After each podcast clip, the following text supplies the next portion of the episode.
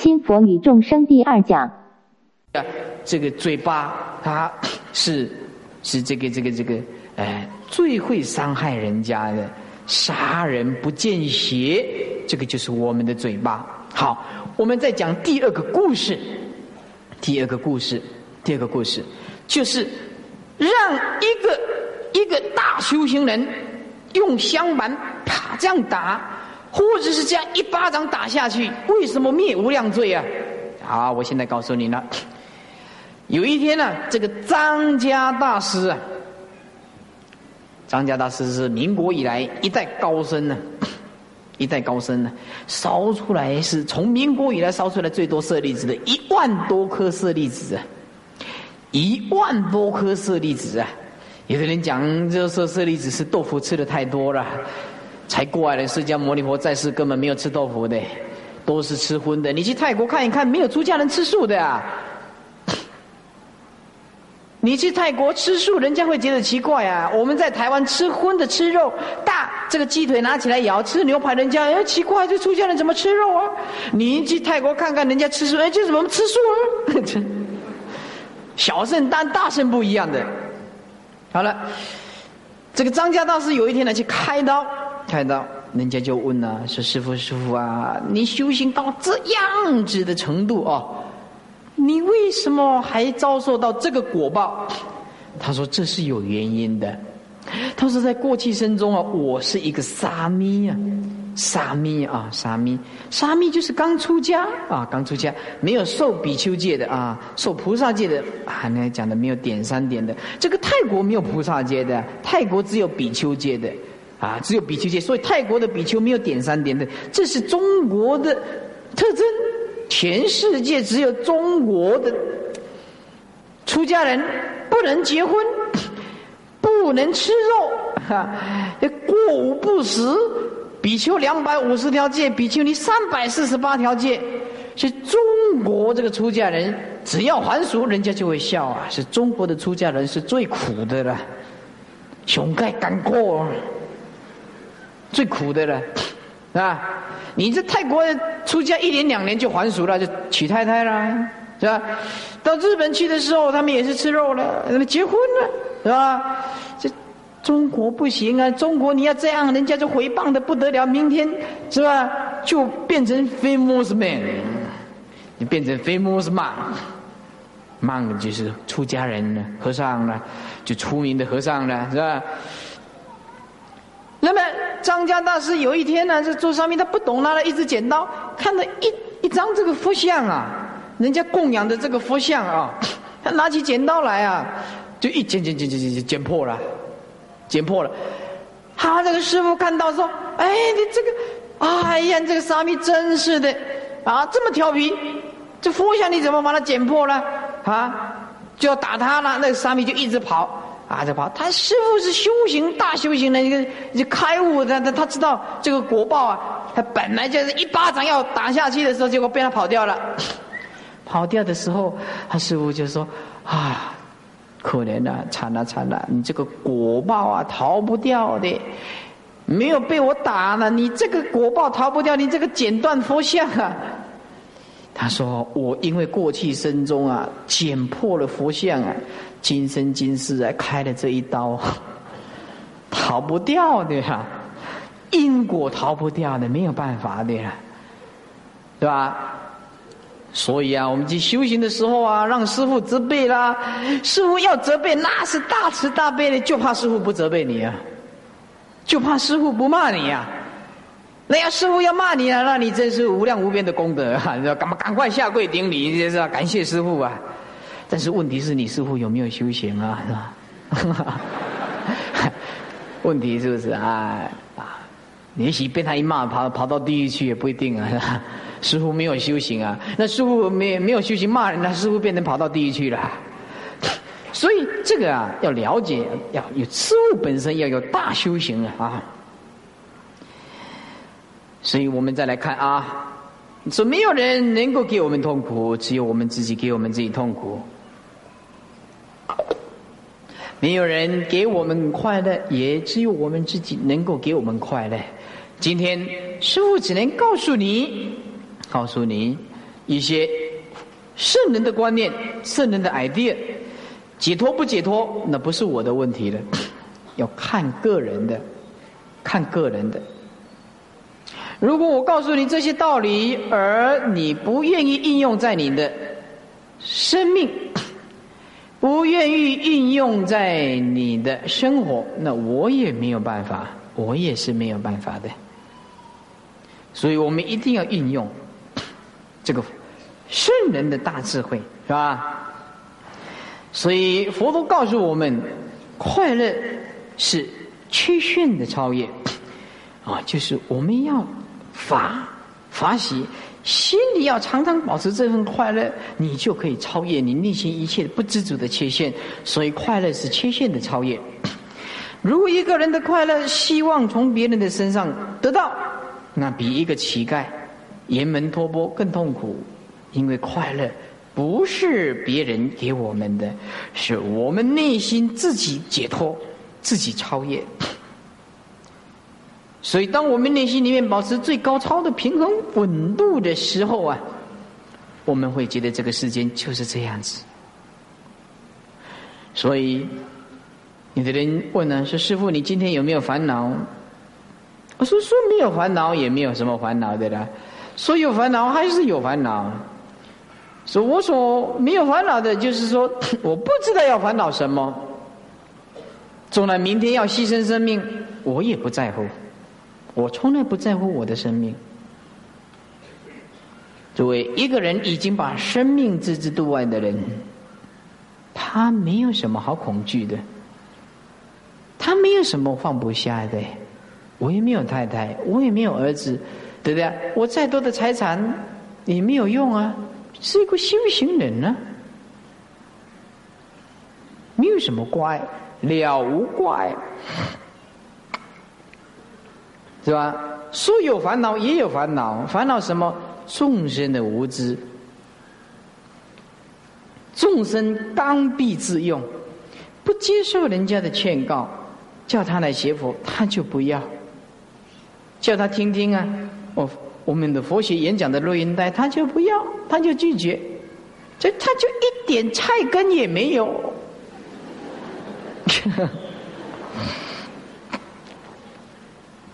是吧？这是一门非常了不起的学问，是一个当下叫你解脱的这么学问。他，你跟他拜托，他也不要，那一点办法都没有了，没有办法。所以诸位啊，要来听这个演讲啊，还得他生生世世要有善根。所以我我非常感谢啊，我们中兴大学的校长啊，跟系主任啊。国文系系主任主办这个，我们为他鼓掌，谢谢他们啊！我们谢谢校长啊，跟系主任这么样慈悲的为我们大家办一次讲座啊，那么让我们大家能够闻到这个圣贤的这个道理是什么？那么我也感谢啊，这个主办单位一切的工作同仁，让我有机会再上台多学习一次。说多学习一次，因为我们年纪还很轻，所以所以都是站在学习的角度。我不敢说我来教化你们，虽然说啊哦，从台大啊也有人请过台大的学生啊，因为师傅的这个学生很多嘛。虽然我有过台大、师大、交大、清大乃至医学院，通通最高的学府，通通有来请过。但是我并不觉得说我有什么很了不起，我只觉得说这是我的任务，我我不我只把这个圣人的信息带给每一个，来温暖每一个人的心态，来让大家解脱我们那一份苦恼的心态。你不要对你现在的处境一直抱以不满的状态。如果你家里有遇到弟弟妹妹、哥哥姐姐车祸，或者是疾病，或者是家破人亡，你不要怨恨，你就要告诉你自己：这个事情为什么不会发生在别人的身上？为什么会发生，偏偏发生在我的身上？不要抱怨别人。佛告诉我们：因果是丝毫不爽的，因果是丝毫不爽的。最简单，要不然你跟我解释。你们的在这里的貌相，哪一个人的貌相都跟师傅不一样，男的都长得比师傅英俊，女孩子都长得比师傅更漂亮。你们都有修啊，我没有修，我长这么 ugly，丑陋，就我们就丑陋的男人不出家就没办法了，讨不到老婆了，对吧？哎，所以每个人的貌相不一样，又为什么坏？难道这是上帝的杰作？上帝凭什么做标准来把你创造这这样的貌相，跟这样不健康的身体？人家为什么这么高？啊，我们为什么这么矮？是吧？人家为什么这么矮？啊，我们为什么这么高？那么人家没有读到大学，啊，我们为什么有这个福报读到大学？人家的事业这么顺利，哦，我们事业不顺利。人家是生长在王永庆的家里，啊，我们为什么跑到这个家里来？就是，这不根本没有办法吗？是 最简单的人，因缘果报嘛，业力的牵引嘛，我们根本不能控制自己嘛，是不是啊？你的意识创造了你的生命，由今生今世的生命累积的过去的生命，然后凭借着这一个念头，这个惯性的意识去继续去投胎，投胎以后。然后继续去成长，你下一个生命的阶段就是这样子。你有布施，你有施舍，当然你就有福报。你没有布施，你没有你没有施舍，就像春天没有播种，你根本就没有福报啊。所以我们要行慈善，我们要孤儿院、养老院，我们要平常无论十块二十块钱碰到可怜的人就救济他。但是你要知道，现在假冒的人很多，你要确定他是真正的可怜，我们就真正的救济他。多行行善事。如果我们有一碗饭吃，我们也给别人半碗。我们吃得饱就好。再多的钱，再多的衣服，你带不走的，带不走的。所以佛教是最自由、最平等的均富主义呀，均富主义呀，是吧？再来，犯错是平凡的，原谅才是一种超凡。我们整天不要一直在意别人的缺点。如果我们整天一直很在意别人的缺点的时候，我们本身就是染污的。如果我们发现别人的缺点，而我们很懊恼，对他的无知而产生很大的困扰，那我们的生命受到他严重的牵制。我们的生命受到他严重牵制的时候，你本身的生命就不是属于我们自己的。因为生命的原态是如如不动，是没有这些挂碍的。我们的无知，我们干预别人的私私生活，我们超越我们个人的权利。只要他没有违背道德，他没有违背法律。如果他违背了法律，自由法律，自由警察来取缔他，自有自有这些法律来约束他。他的无知造成你的痛苦，那你比他更无知。所以我们碰到那些无知的众生、烦恼的众生、苦恼无量的众生，啊，我们不要愤愤不平。我们要这样讲：他很可怜，他很可怜。我们就讲这一句话。我们告诉我们自己，我们要善于保护自己。善于保护自己不是自私，因为我不希望个人的这个心态受到这些不必要的牵制。受到牵制，我们内心里面产生被他的疑波震动，被他的这个不满心电感应震动到，我们内心里面也不平稳。这是一个无知的人，所以我们不能要学佛。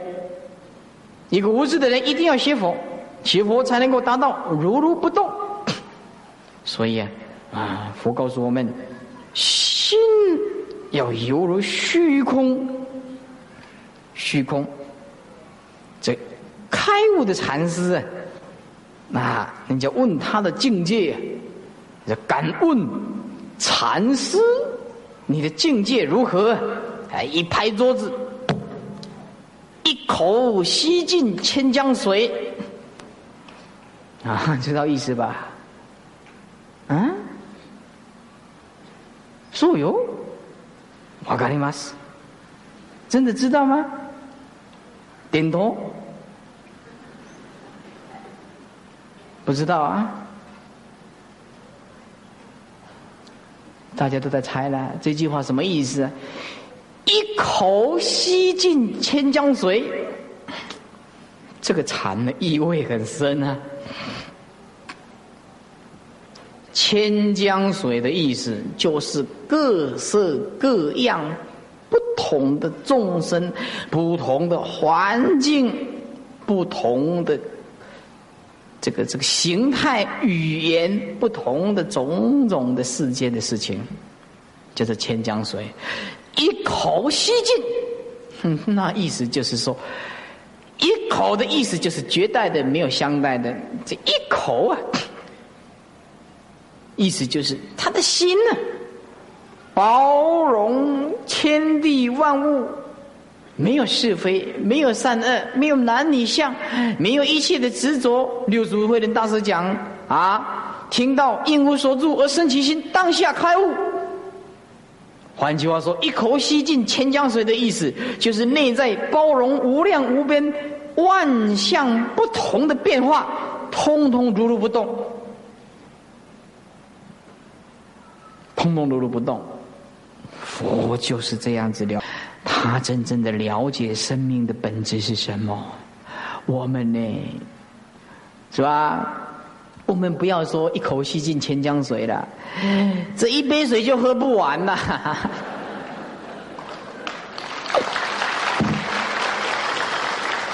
这一杯水喝不完的意思是什么啊？不要讲人家拿刀子来杀你了。就讲人家走，你跟人家走过去的时候，人家就跟你讲，啊，涂在这个脸上了，涂在这个脸上，你涂在这个脸上的时候啊，你就，呃，比人家那个鸡童啊，那管给我卡劲啊，就马上就，噼噼，蛇形雕手就出来了。啊，因为我们练过台前呢，这是真的哦，不是假的哦。我们这个功夫是真的强，那是功夫，啊，这是真的。你在剑中练过三年的跆拳道啊，哈哈，是吧？那么这么样子，你看看，一点点事情就会造成我们的痛苦跟烦恼。所以佛的那一种忍住那种心态啊。你根本动不了他一个念头的，不可能的事情，不可能动不了他一个念头的，是吧？所以一口吸尽千江水的意思就是这样子。我们现在吐一口痰就不得了了，那差不多了，要拿刀子厮杀了，是吧？如果你拿个手帕把它擦掉，修养还不够，这样子一吐的话，要让它自然的干。哦，这样修养就一级棒啊！那到我一级棒就多的时候，哈，但是鼓掌归鼓掌啊，吐的时候还是啪，你给他配暖，对对？道理归道理啦，或者是人家一吐痰，啪哦，我是听的慧律法师的广播里的改戏。那这这样功夫还是不够啊！我是今日听到文叔咧广播，你就该死啊你！文叔叫我讲啊，你可能配的是未使生气的啊！那这样的功夫还不够，还不够，要忍耐的功夫还不够。因此我们要了解啊，所以众生的心，我们应该把它拉得很宽阔，这样我们会过得多么的愉快。所以告诉诸位啊。刚刚我们所讲的，当你要结婚以前，你要了解你是不是能够容纳的对方的缺点。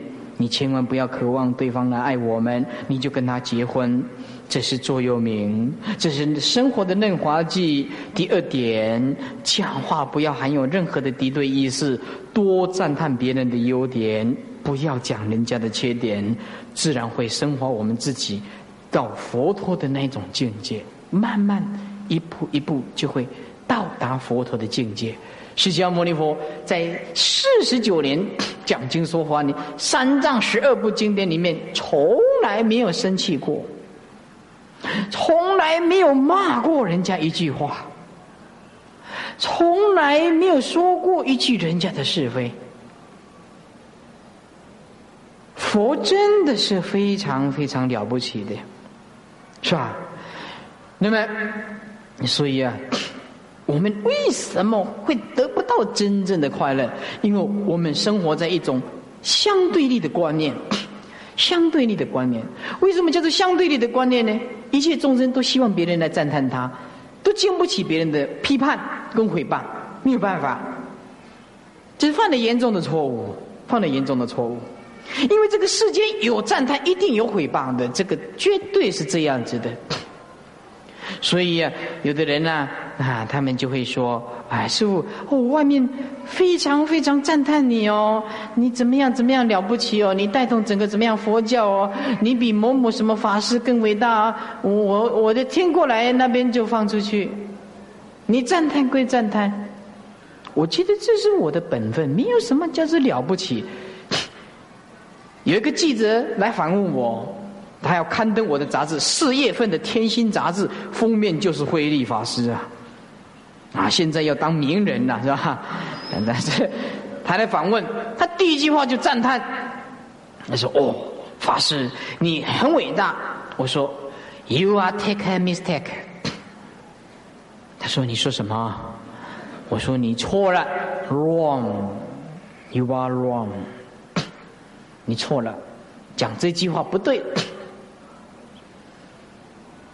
你讲我很伟大的时候，是因为贬低了众生，因为众生不伟大，所以你说我很伟大，对不对？用你这种方式来讲伟大，根本就是贬低别人来产生自己的高超，这种没有什么了不起。所以我说你讲错话了，是不是？所以你说我很伟大。错，我并不伟大。这出家的本分，弘法是家务事啊，这是我们本来的工作啊。没什么叫做伟大，没什么叫做不伟大，对吧？他的赞叹，我们还是如如不动啊。没什么叫做伟大不伟大的，伟大不伟大都是从比较而来的。那么你从比较的的东西来讲，他怎么会有一个直径呢？所以，什么叫做最了不起的伟大？就是脱离伟大的观念，脱离不伟大的观念，脱离善恶的观念。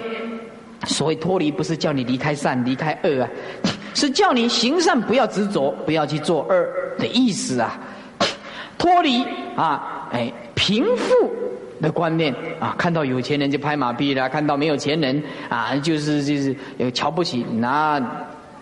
大修行人、解脱超越的人绝对不会因为人家的贫富悬殊，因为人家的貌相，因为人家的地位而瞧不起别人，绝对不会。佛陀就是做到这样子的境界。所以你说我很伟大嘛，就是等于贬低我不伟大，因为因为你是贬低一切众生来称扬我。我说我不希望你这样做法，我希望你告诉我，我是一个很平凡的人，我没有什么了不起。披上这一件袈裟，这就是我的任务。不要讲伟大，也不要讲不伟大。伟大跟不伟大都是一个名词。诸位同学，所以佛要告诉我们要离开这种对立的、强烈的执着观念。有办法没有啊？啊？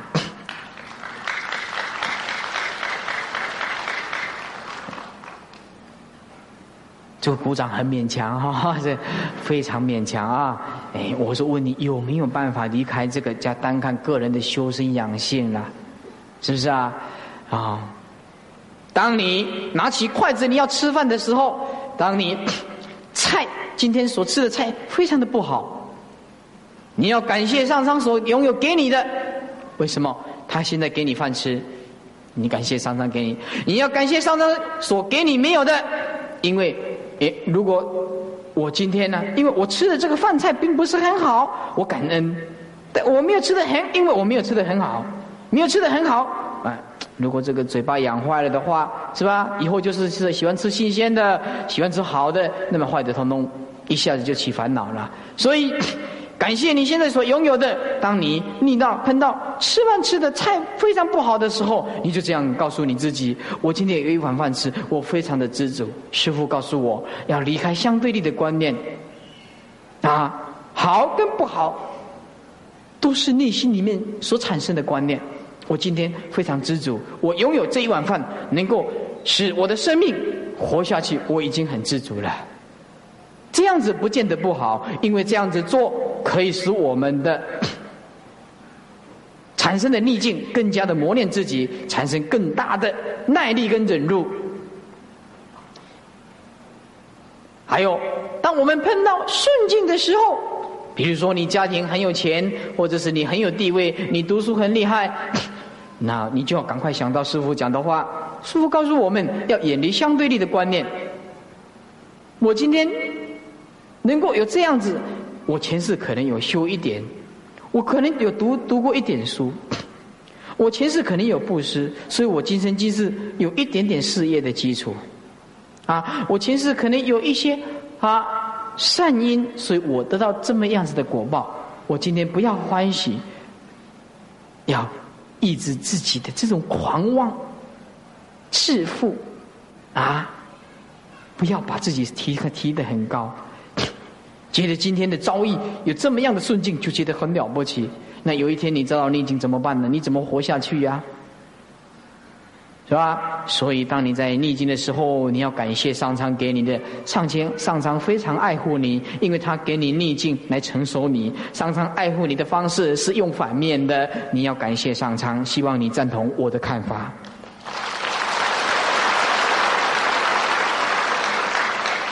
你要感谢上苍给你的逆境，你就会随时接受这份逆境的存在性，你就会心静如水。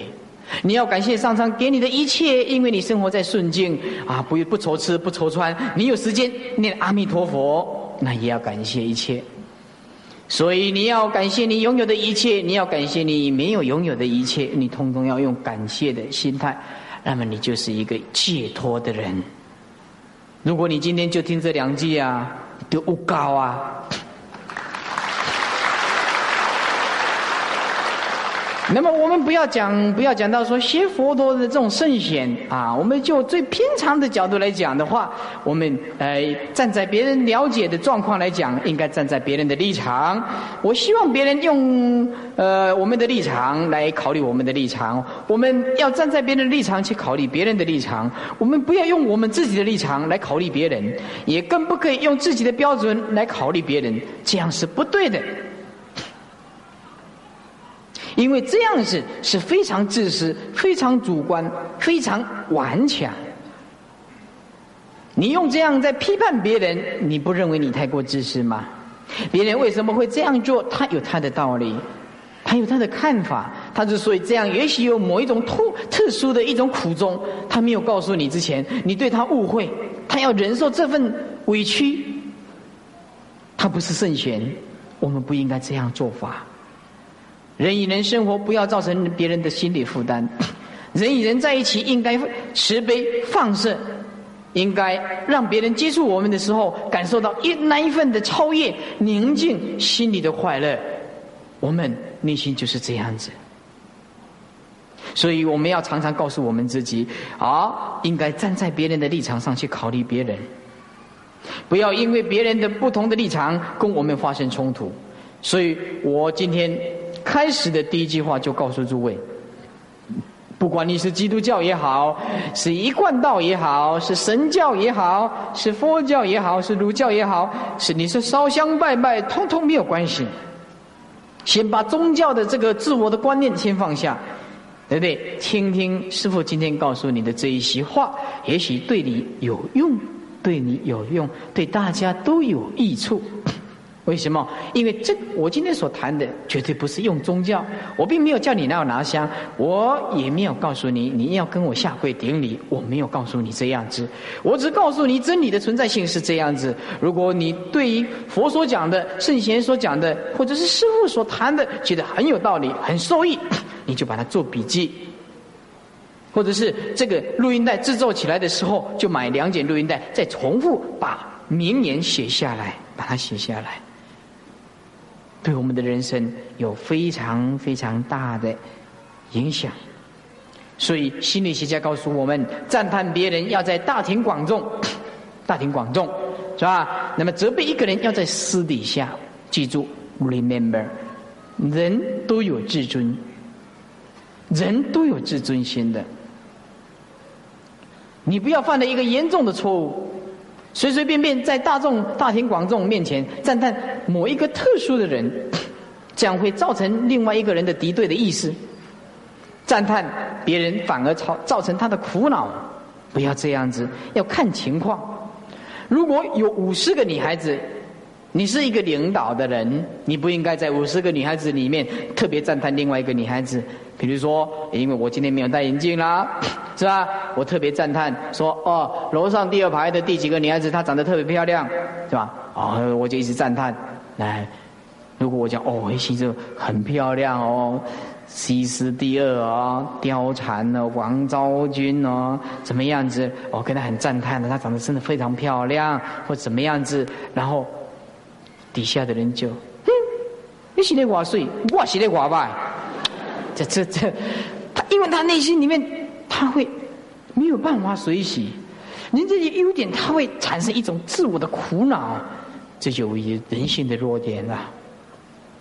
所以赞叹别人要看情形啊，要看情形，不应该赞叹的，你要赞叹的反而造成人家的负担呢；该赞叹的你不赞叹呐，反而不得其所啊，实在是无知。啊 所以赞叹别人要在大庭广众。但是要恰到好处，就是把那个调和点调到最好的，just make，非常非常的好，那一点就是这样子。那么要责备一个人啊，就是要在私底下啊，比如说你的同事、你的同学，他有某些地方你要想好言相相劝，我告诉这位同学，如何劝导一个人。要记住师傅告诉你的话，怎么样劝导一个人？正如同这个人有病，我们要让他吃药。要让他吃药的时候，我们这个药外表要先抹上一层的甜的味道，抹上一层甜的味道。这个甜的味道一抹上，他这个药一吃，感觉甜的吞下去，药性发作，那就会好。意思就是说，当你要劝告一个人的时候，你应当先赞叹他的优点。先赞叹她的优点，是吧？啊，说某某小姐，哦，你真的是长得非常漂亮，是吧？啊，你的成绩也读得非常好，大家都这么样公认，是吧？呃，哎，有某一天的时候，哎，那么你的这个个性啊，稍微强了一点点啊，一点点哈，实在是很强了哈。那我们只能讲。一点点的哈，English is just just a little 啊，一点点哈，那么他就会讲到哦，只有一点点啊哈。啊，你你已经告诉他很漂亮了嘛，是女孩子最喜欢人家讲她漂亮的。啊，最怕人家问她几公斤的，你不要问小姐你九公斤了，笨死人，这个没有谈过恋爱的人才会这样讲话，是不是啊？也不要问人家你今年几岁，是吧？要告诉人家，人家没有几岁的时候哦，你一定要把他讲得很低啊！不管人家几岁，我告诉男孩子啊，很简单，你碰到女孩子，你就跟他讲，明明他已经五六十岁，你就跟他讲，哦，欧巴桑，我阿那的话 k i l l 熊，哦，我你现在几岁耶？你今年有三十不？啊，我一听到的马上昏去。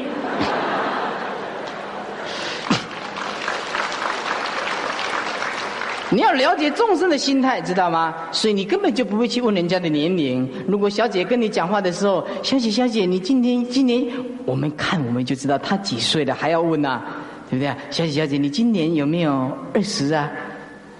她就会微笑，她就你猜呢？她就会把这一只手指头指出来，你猜呢？这惯用的手势啊，你猜呢？是吧？那么我们就不必问人家几岁了，我们也不要问人家，是吧？啊，那你看他的那个，呃，这个这个是，哎，客家话讲啊，太酷啊，很很胖的时候，也不要笑人家；很瘦的时候，也不要笑人家。所以不要问人家几公斤，不要问人家你几岁，是吧？除了他不忌讳以外，我们没有关系。所以说，我们要了解这众生的心态，我们才能够。有生命里面才能产生迸发出无量的火光，所以有润滑剂就不会跟人家摩擦，就不会跟人家摩擦。所以师傅，我告诉你，我今生今世，我生生世世修了一个行，我今生今世发了一个愿，你想不想听听看？好，那么大家鼓掌就是赞成啦。我告诉你，我发一个愿，我今生今世永远不要讲人家的是非。你怎么不鼓掌呢？这，哎，该鼓掌的不鼓掌啊？对呀，这个不讲人家是非，这很难，对不对啊？是吧？嗯，所以要要学啊啊。第二点，第二点，我永远不要看人家的缺点。你再鼓掌吗？啊，这就对了吗？中心大学上下要有默契嘛，是吧？就是这样子吧？啊，那么我们今生今世，我们就会活得非常非常的快乐。我们就会啊，人家是讲啊，师傅你有点近视，我说近视很好啊，不会看人家的缺点啊。近视哪一点不好？是吧？近视没有不好的啦，是吧？那人家就讲师傅，那你嗯，这个呃，在不在乎你的貌相啊？这个很难讲啊。他问这个问题哈，我很难讲。貌相长得很丑的，实在是，哦，讲实在话的话，呃，要度你众比较不方便呐。啊，要度你众啊，一定要长得非常英俊的，高矮他不会管的啦，是其次，哈哈。这个女孩子是喜欢靠貌相看这个貌相很庄严的法师啊，啊，这一一上台你只总不能说这样子，像山川闽南一样子，啊，这个是或者是是这个这个武士的武打的是吧？这样子，他看了之后就啊，怎么长得这样子？马上就起这个内心的问号，是吧？所以说，有人问这个问题说：“师傅，你是不是很在乎你的貌相？”啊，我说，看情形呢。我今天我又不结婚，当然我不在乎我的貌相，但是站在度众生的角度讲，还是要在乎貌相啊。因为释迦牟尼佛当时在世的时候，要教化这些比丘尼，都是派那个最英俊的比丘去度化他。我我看到这一段，马上下跪顶礼。我这佛真是厉害啊！啊，你们这鼓掌是鼓掌那一尊呐，不是鼓掌我。很厉害的，他人很懂得心理做，我这个很高超的心理学，非常厉害的啊！所以我觉得还是长得英俊的 Henderson 比较好一点啊，好一点点哈，是吧？还也落一的西马斯的啊。那么今天我们的演讲哈，就是因为时间的关系啊。那么就是到此为止。那么明天我们可能要提前，嗯，明天有好多的什么市长啊，什么什么什么什么议员是吧？还有什么那个高官显赫的大动啊，不是大动物啊，大人物啊啊！对不起啊，讲错了哈。哎，大动物也对啊，高等哺乳类动物啊，这样也对啊，对啊。啊，这些啊地方的家长，我们的大家长、市长要来，还有一些这个这个这个啊要来支持，说我们明天要提早，希望明天啊提前定做，以免像哦还是鱼呀？啊，有的念鱼，有的念哦啊。好，国国文的系主任在这里啊，要问清楚啊，啊是鱼还是哦？哇，你知道的，刚喊急了啊！回去查查字典呐，回去查查字典呐，要不然这样子是吧？Chinese system 啊，这个讲这个，连这个鱼跟偶都搞不清楚了，不告诉你，事实上我也不知道啊。好了，下课啊！好，站起来啊！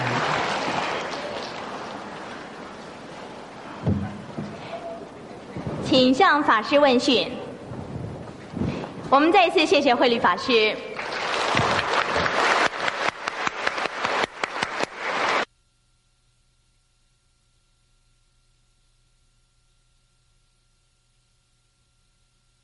校长、张市长啊，还有诸位法师，呃，这一次我们来演讲啊，这是我很很深、很大的感触啊。呃，来中兴大学承蒙龚校长这样子的支持，倒是我到其他的二十几所大学里面上课所没有的，而且这样系主任这样支持啊，这实在是很难。那么还有我们大家长张市长啊，张市长他常常上电视啊，我每天一定看新闻报道的。他老人家这个魄力是很够的，那我们为这三个人鼓掌啊！啊，呃，他可能不认识我，我很认识他，是吧？啊，张市长是，我每天一定看电视的。那么台中的拆除啦，怎么样子啊？他魄力很大的，这个很有办法的，也不怕枪弹的，哈哈这。那么，我们这个呃，大家来听演讲啊，也很辛苦。那么一般人对这个佛教来讲哈，误会很大啊，误会非常大。你要叫他来听演讲哈，他就说心肝好就好，而拜下面佛？心肝好就好，拜什么佛？心肝安怎是好，安怎是拜，不知道。叫他来听演讲啊，他宁可不要啊，参加这个舞会啊，是吧？或者是郊游啊，或者是怎么样子的，尽情的享受。享受到后来的时候，那一份空虚感又恢复。到晚上打开窗帘的时候，望着一望无际的星球的时候，他会发现，人怎么这么渺小？这世间是什么样的一个情况，他会搞不清楚的，他会非常茫然的。吃的再好，住在皇宫里面，却比一个贫穷的人，一个平僧，像我那讲啊，贫都贫都，贫道贫道，我们这没什么钱的，活得那么的洒脱自在快乐，而你们那么有钱却那么的痛苦忧郁，整天生活在那么争执之下的。为了一点小事情就是格格不入，为什么会这样子？不懂得心呢？你不相信吗？你今天住在皇宫里面，那么样子的享受，所有的奴仆、婢婢女通通有。你，我今天呢，躺在这个打地铺啊，睡在地上啊，我比你快乐。你不相信吗？嗯？为什么？我们这个肉体只是一个躯壳而已啊！躺在床铺上的时候，你的心灵没有升华，没有得到最大的智慧，用一个正确的思想去控制你的身体，去使你的身体发挥最大的能力。我们的内心里面的烦躁，永远是恶性循环的痛苦。那你睡在皇宫，吃的山珍海味，都不会有快乐的，根本没有快乐可言。那我们今天懂得世间的道理、宇宙的道理，我们透视、悟、体悟到这个真理啊，随意而安，随意而安，是吧？所以很多人对佛教、神教都搞不清楚的。佛教里面没有叠告的啊，宝贝呀，没有杀生的啦，没有说用鸡鸭来拜的，你不知道观世音菩萨吃素的啊。是吧？都搞错了，也看看命的啦，地理的啦，啊，烧冥纸的啦，这个跟佛教都扯不上关系的。啊，那么佛是在我们的心中，也不是说一定要摆一个佛像来让大家问讯啊，这样子。呃，这个基督教讲的说是我们是崇拜偶像啊，事实上这是很严重的误会的。佛教最不崇拜偶像啊！佛教讲色即是空，空即是色，凡所有相皆是希望。若见诸相非相，即见如来。所有的宗教里面，佛教最不执着，最不崇拜偶像。他知道这个是假的，我们也知道啊。啊，这所以这外道都批判我们，批评我们佛教是崇拜偶像。你看拜卡桃，这个是还用你来讲？难道我们读到大学不知道这个是假的呀？还要你来，还要你来开示啊？就不要说读到大学了，就随随便便有点受过教育，也知道这个是假的呀。可是见贤思齐焉，见不贤内自省也，这是儒家的思想。那只是一个表征，就像我们的国旗代表自由、平等、博爱，那只是一个象征。佛根本就是在我们的心中，而这个宗教的仪式是引导一切众生向善，至少有有让众生心中有佛的观念。如果一个更高超的人的境界的时候，佛就是在他的心中，他根本不要借重的佛像，拿着念珠随时念佛，通通是所到之处皆是佛。那么，佛门里面一般都视为一种迷信，而你问他佛是什么意思，他根本讲不出来。佛是什么？佛是什么？嗯？佛怎么写？一个人旁边一个什么？佛，佛就是不，佛是什么意思？不是人。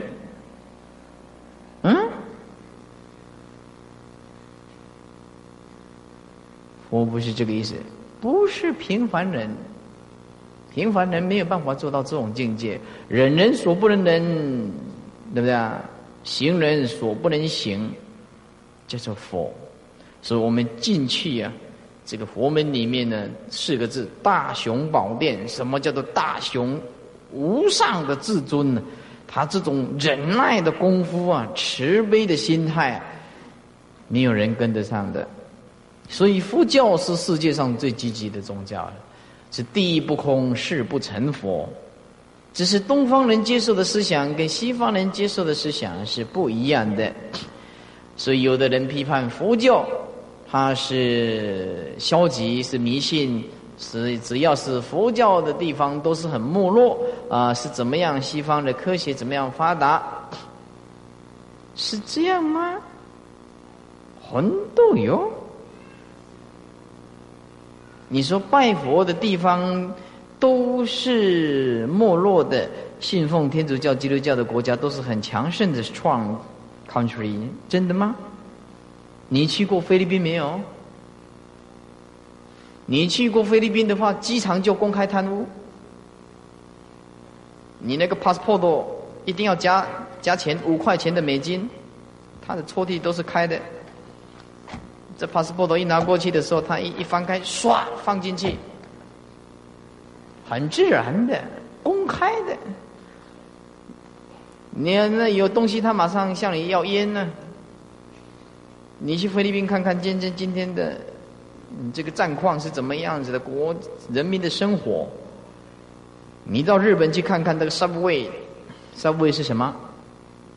嗯，地下铁哦，subway，哪一种速度？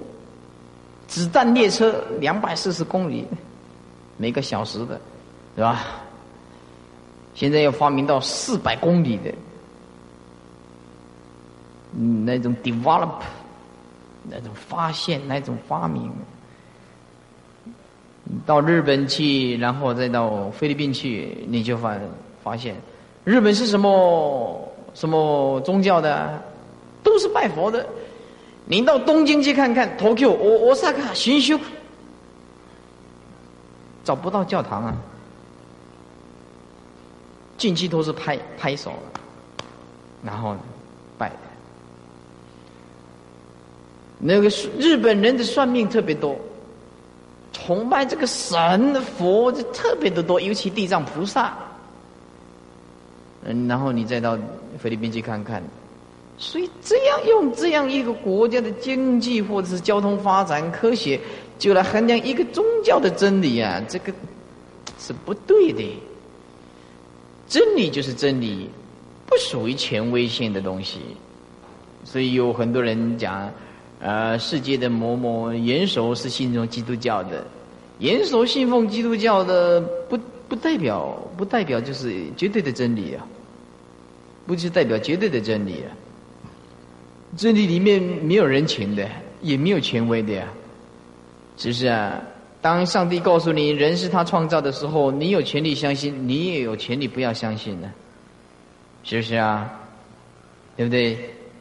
如果说上帝创造天地万物，人为创上帝所创造，他是控制一切，你你有权利不要相信。可是佛不是告诉你这一些，佛告诉你人有生老病死，人是生命是无常的，啊，乐极就生悲，世间都是受到无常刹那之间的变异。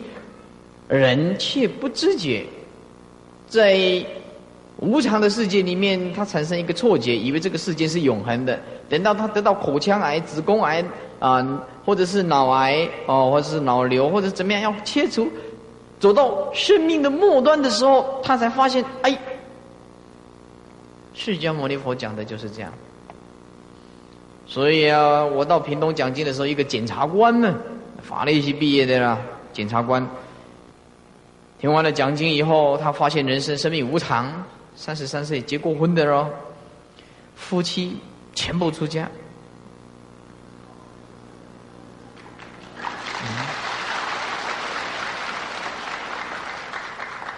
人家的检察官呢，都不是头脑坏掉的。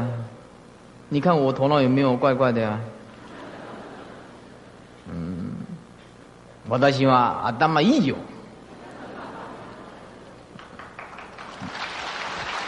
哎，那么，所以这个人不要用自己的观点、主观的意识，没有透过客观的立场来评判一个人。人常常往往发犯了一个严重的错误，以为自己的讲话是非常的客观，是非常的理性，可是他不知道，理性的后面往往用自私的观念在支配着他。语言是讲理性，语言是讲客观，可是透过他的语言当中，就暗中在称赞自己，在保护着自己。所以哲学家告诉我们，人可以注意到个人在讲话的时候，你会发现每一个人在讲话的当中，他都会冥冥当中都有在称赞自己的意味。这个就是一种强烈的执着，维系的执着，维系的执着。所以佛告诉我们，那些整天注意别人缺点的人，他本身就是有很大的缺陷。为什么？因为他没有时间来检讨自己。所以，当我们了解一个人在生活当中二十四个小时里面都很有可能犯错，因为我们的视力是变化的。什么叫做意识？意识就是善变的，啊，有一个人告诉我们说：“哦，野师傅啊，台中的天气变化很大。”我说：“台中天气变化不大，人心的变化才大。”你赞成吗？啊？台中的天气变化，早上早上变化到晚上稍微冷一下，人心那是每一分每一秒在在变化的，前一分钟很高兴，后一分钟两个拿刀子厮杀。就这样子，天气变化不大，人心的变化才大，是吧？所以我希望告诉诸位啊，告诉诸位，如果这个人真的不是很坏，他也没有说是什么强极要犯呐，违背国家的法律啦，破坏我们的国家社会的安宁。他如果有某些的缺陷，当然人不是圣贤，我希望大家宽恕他。为什么？我们要宽恕他。我现在问大家一句话，诸位给我回答：圣人的棘手，自己承认自己修到圣人的阶段的棘手，没有？哪一个人能敢说他是圣人？没有人敢说的。啊，举手的人那是龙华堂出来的。圣人不会举手的，圣人不会这样子以为说我是圣人的。圣人已经破除一切我执的，没有说自己说我是圣人的。啊，既然我们不是圣人，我们一定有缺点。别人也有缺点，所以在这个社会的安和乐利之下，就必须要靠这份雅量来容忍跟宽恕别人。乃至于朋友、夫妻、兄弟姊妹，都是这样子的。人一定有缺点的，没有缺点不叫做人呢。人没有缺点就不是人，那就是后面那一尊呢。所以我也有缺点啊，我有缺点。其实因此啊，佛告诉我们啊，当别人讲你缺点的时候，你不要愤怒，愤怒并不能解决事情。一个人常常记录的人，他如同走向稠密的森林，他失去理性，不知方向，他走不出理性的范畴里面，他走不出感情的范畴里面，他没有办法理性感情融合成一体，达到最高超的平衡。所以，不要用脾气来解决你的一切事情，用脾气来解决我们一切事情是没有解决的，没有办法解决的问题，没有办法解决的事情。啊，因此佛告诉我们：我们没有权利去纠正世界上每一个人，来生活在我们的心灵的标准线上。任何一个人有他的思想背景，任何一个人都有他的决定，所以人应该互相尊重。你尊重我，我尊重你，是不是啊？所以因此，这个夫妻之间呢？我们常常讲张老师，张老师啊，张老师是一个名词，他专门在解决人家的家庭的问题。但是你去看看张老师家庭本身就有问题，你不相信吗？啊？因为他没有高度的修养。我们一般人呢，他是重视这个理论呢，书读的很多。但是理论并不代表实际。哦，修身养性这种东西，它是点滴的功夫，是一点一滴的功夫，经过风吹啊、雨打、千锤百炼，然后才修到那么一点点的忍耐。我以前非常在乎别人对我的批判，后来我发现我这样非常幼稚。我何必失去我这份天真，来一直迎合别人的口味？我一直勉强我自己做我不喜欢做的事情，来迎合别人对我的要求。后来我发现这样子完全错误，因为我怎么样做，人家还是要批评，人家还是要不满。所以在这个世间，只有圆滑，没有圆满。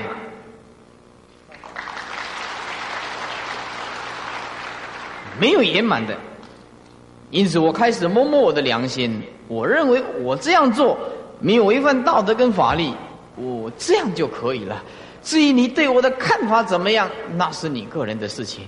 啊，你有你有观感，你有权利，对不对？你这个 feeling，你有感受，你有权利这样做。我并不需要因为你的感受和批判来痛苦我自己。诸位，如果你这样做，你就是一个解脱的人。如果你一定要受到别人的牵制，那你的生命完全不属于自己，没有办法控制在你自己的意志之下，你会活得非常的痛苦，因为诽谤、批判随时都会来到你的身旁。因此，佛陀告诉我们：你不要纠正别人，啊，如果他不是一个极罪大恶极的人，那你应该换换交换立场，他的立场跟我们的立场不同，看法不同。看法不同，并不表示对方的错误，也许是我们的无知。我们人很少这样子一直冷静下来，在检讨我们自己，所以我们一直很刻意的要求别人，乃至于说太太，那太太要求先生，先生一直要求太太，这种婚姻有付出就必须有回馈，这样强烈的要求，你说那夫妻哪个不会吵架的呀？所以，世界上最了解感情的不是你们，是我们。真的，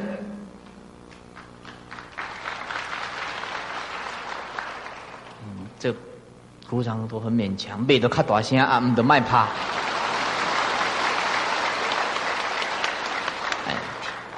这录音起来太小声了，没有震撼感，是吧？好了啊，不要再打了，我我叫你拍，你再拍啊，要恰到好处啊。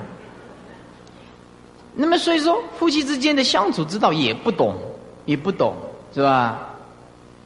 我们人对着婚姻里面呢，他都有一种迷茫。还没有开始结婚的时候，当当要结婚的时候，他的太太就这样想：我一定要做好一个好好好太太。哦，先生回来的时候，我要像日本人，嗨哎，我还有国在马斯，嗨，呃，诺莫阿里卡多，哎呀，他进来的时候，我就怎么样？哦，我一直招待。招待了一年的时候，他发现他很疲乏，学日本人学不起来。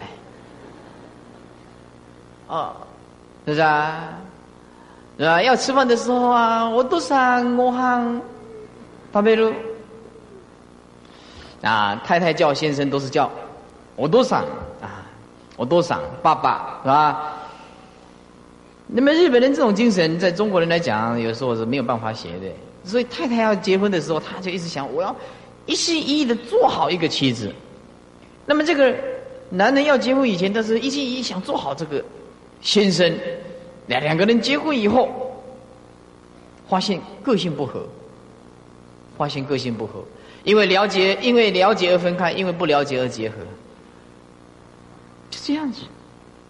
所以，人在恶性循环的痛苦当中，没有理性当中，没有智慧当中，都是过着忧郁跟没有办法平衡的心态，强颜欢笑，实在是很痛苦的过日子。而他强颜欢笑的在过日子，煎熬自己。人家叫他来听经啊，迷信，你你讨个派爷，你自己才迷信呢。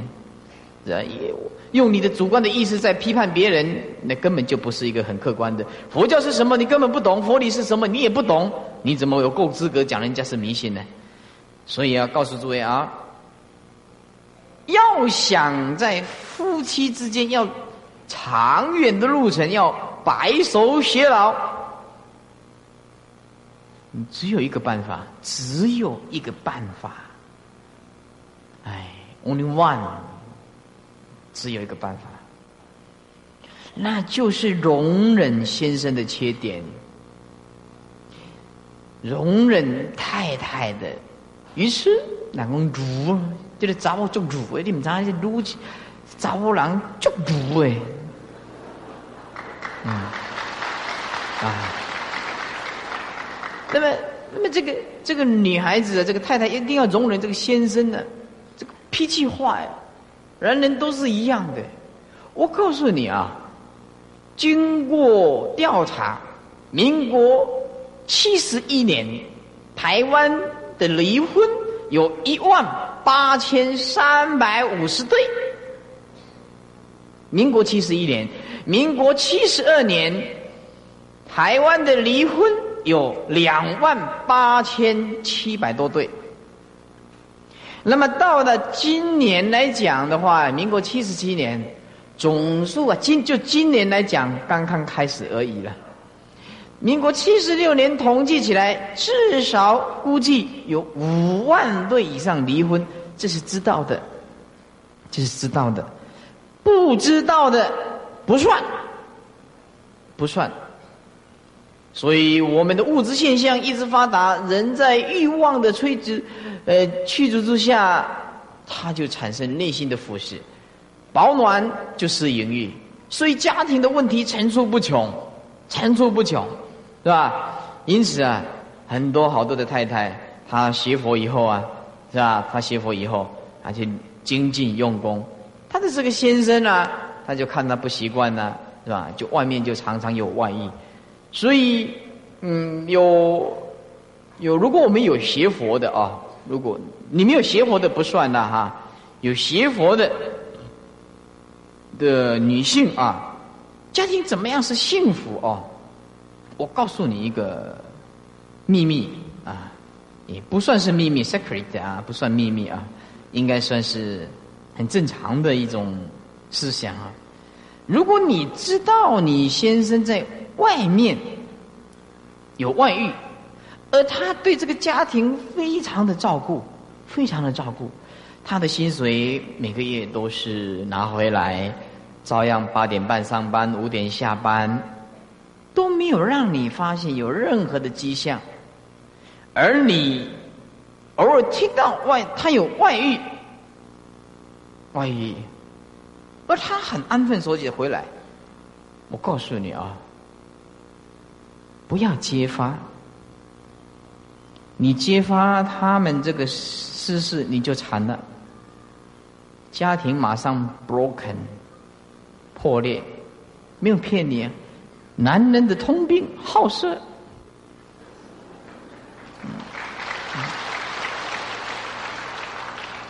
呃，男人的通病都是这样子的。所以啊，有一个有一个这个这个在家居士，五太来到师傅面前，他拼命的哭，哭了，他的不想活了。啊，想要这个跳楼自杀，或者是喝汽水自杀，啊，呃，我一把眼泪一把鼻涕啊，说哎呀，我来拜佛啦，大刚带啤酒，安尼吹拢未干命啊，我，我翁过去外口找查某，我讲观世菩萨无咧过你翁，你，你那公安你怎么这样讲，是吧？难道你念观世音菩萨，你你就知道你先生外面没有外衣啊？这感情的东西，世界上最困难解决的就是这个感情的东西，啊，所以我就告诉他啊，我说他有没有拿钱回来？我他说有一个月拿了不是三万多块回来，然后他有没有照顾孩子？他说照顾孩子也没有说什么很照顾了，就是上班嘛、下班嘛，就是这样子啦，啊，常常三更半夜的回来啊，啊，我也知道他有外遇呀。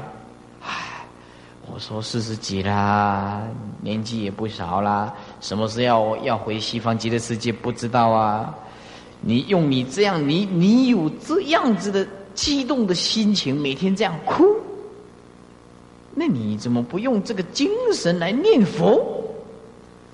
对不对？那念阿弥陀佛。所以啊。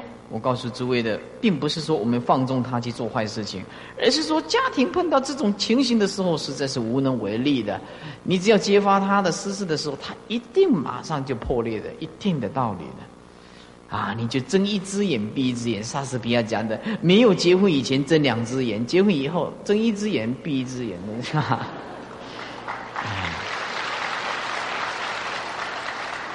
我我觉得这莎士比亚很有修行啊。非常有这个禅的观念呐，真的，要不然你怎么办嘛？他那么喜欢他，他以后拿钱回来养活你的家庭可以啦。啊，安修接人不告多维了，啊，没有办法了，这是无奈哈，没有办法的事情呢，是吧？我们懂得佛法，我们就会很洒脱的活着这样子。等到他要怎么样才能回头呢？他要把这个他的钱呢被他骗光了，两个人起争执了，他就在讲啊，我得大摩看后，啊，我这个大魔比较好，人就这样子。男性的弱点最脆弱的，那么女性啊就是这样子，所以男性以事业为生命，女性以婚姻为生命，所以因此你啊女性啊放不下的是比较多。他的好多好多都是，这放看不开的。前几天一个他的哥哥啊，我的一个徒弟啊，带着一个信徒啊，来到，哎，来来高雄找我。我说你有什么困难吗？啊，就说还没有讲就哭了，哦，就拼命哭了。那男人眼泪不轻弹嘛？呃，他哭一定有他的很痛苦的。他说他妹妹自杀了。我说妹妹，your elder sister，啊，elder sister 就是大妹啊，几岁呀？他说三十一。是为什么要？这怎么死法的呀？他是跑到十二楼，跳下来，啪，当场毙命啊！没有选择的余地。我说问他为什么要自杀坏 kill himself？为什么要自杀？那就是长时间的生病啊，生病，病苦，病苦。我说病苦应该是其次。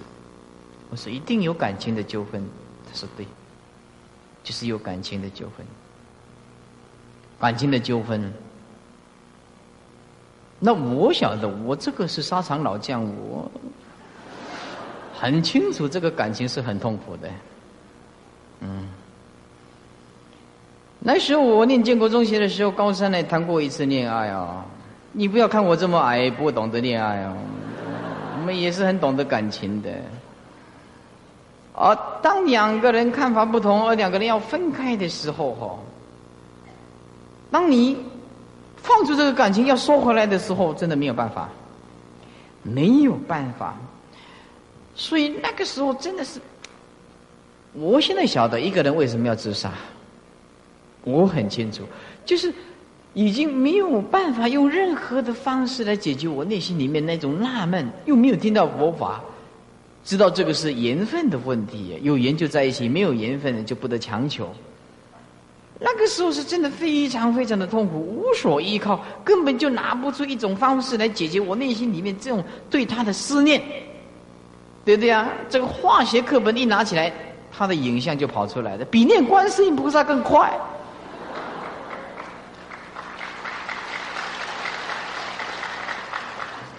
这个不要鼓掌，不要闹鬼啊！这个又不是什么好事情，鼓什么掌啊？